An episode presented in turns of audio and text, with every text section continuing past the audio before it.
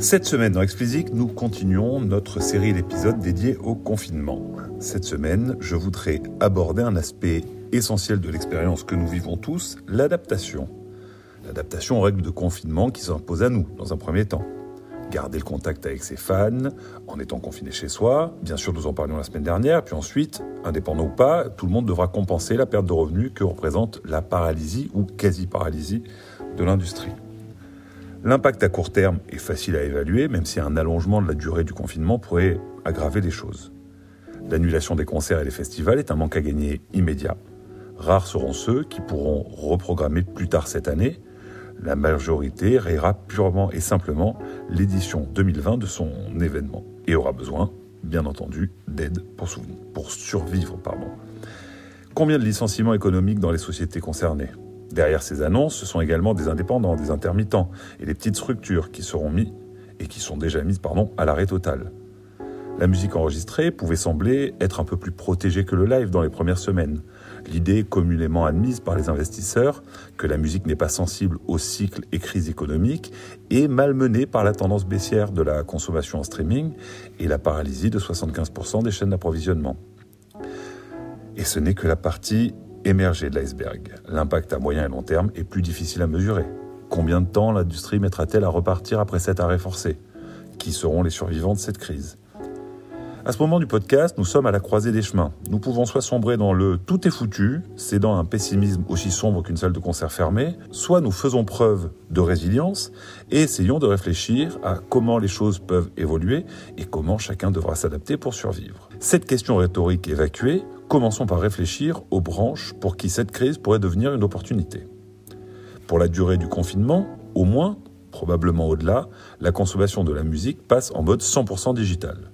Les agences de marketing digital et PR qui aident les artistes à savoir qui sont leurs fans en ligne et leur proposent des dispositifs pour les toucher seront plus sollicités que jamais.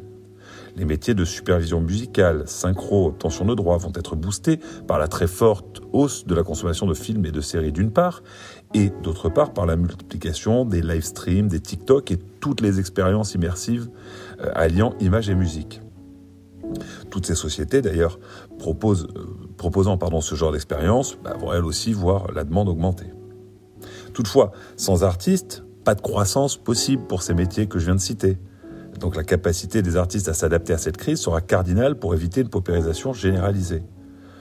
On peut sans risque parier que rares sont ceux qui avaient anticipé l'écroulement de leurs revenus issus du live. Et s'il y en a, je veux bien qu'ils me contactent et me donnent les chiffres du loto. Cette ablation d'une part essentielle de leurs revenus montrera la fragilité de la plupart des artistes et une, et une évidence s'imposera. Le modèle économique de la musique n'est pas viable pour les artistes sans le live.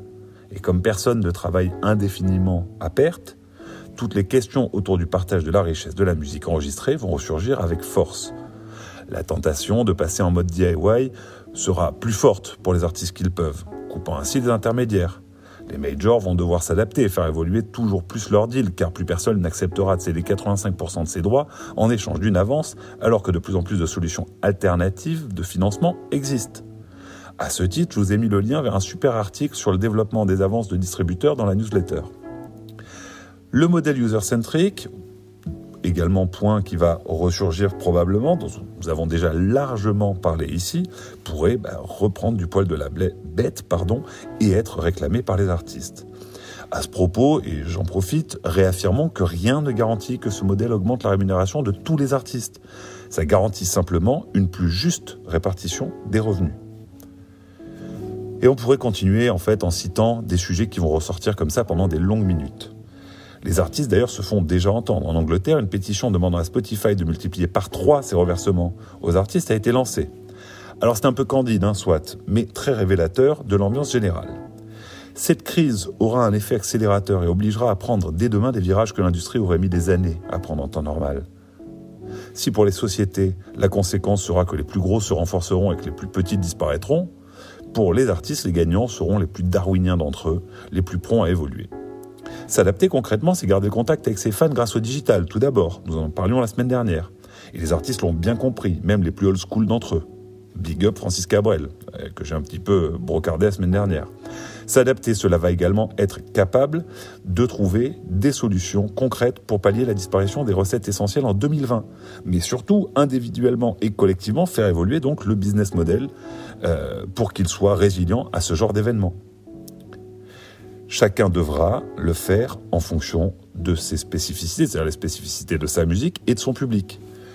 Pendant ces semaines de confinement, je vais essayer de vous accompagner, de vous inspirer dans cette introspection. Avant de vous laisser cette semaine, je voulais vous parler de quelques infos initiatives qui ont retenu mon attention et m'ont donné envie de vous en parler. Tout d'abord, le fantastique soutien apporté aux artistes par leurs fans qui a été constaté sur Bandcamp vendredi dernier. En fait, la plateforme a annoncé qu'ils renonçaient à prélever leur part sur les transactions. Et les fans ont réagi et ont dépensé 4,3 millions de dollars sur la plateforme, soit 15 fois plus que ce qu'ils dépensent en temps normal. Ensuite, et pour faire suite au sujet de la semaine dernière, toujours, Twitch et SoundCloud ont fait un deal pour permettre aux utilisateurs de SoundCloud de créer leur chaîne et de gagner des revenus en accédant directement au statut affilié. Le lien est dans la newsletter, allez voir. Et enfin, terminons avec la bonne idée de Town qui décidément est au front dans cette crise. Ils viennent d'annoncer le lancement d'une alerte vous avertissant du début d'un live stream d'un artiste que vous suivez. C'est tout bête, mais encore fallait-il y penser, et moi je trouve ça hyper pratique. Allez, c'est tout pour cette semaine. Je vais me retourner me confiner. Plus que jamais, si vous appréciez Explicit, parlez-en autour de vous. Enfin, passez le mot, envoyez des SMS. Hein, je vous l'ai déjà dit. Hein, n'allez pas contaminer vos voisins à cause de moi. Je suis friand de vos avis et commentaires, surtout que là vous avez le temps d'en laisser. Vos feedbacks sont le meilleur moyen pour faire progresser Explicit et arriver à en faire la ressource la plus utile possible pour faire avancer vos projets. Pour me soutenir, donnez-moi 5 étoiles sur Apple et abonnez-vous où que vous soyez.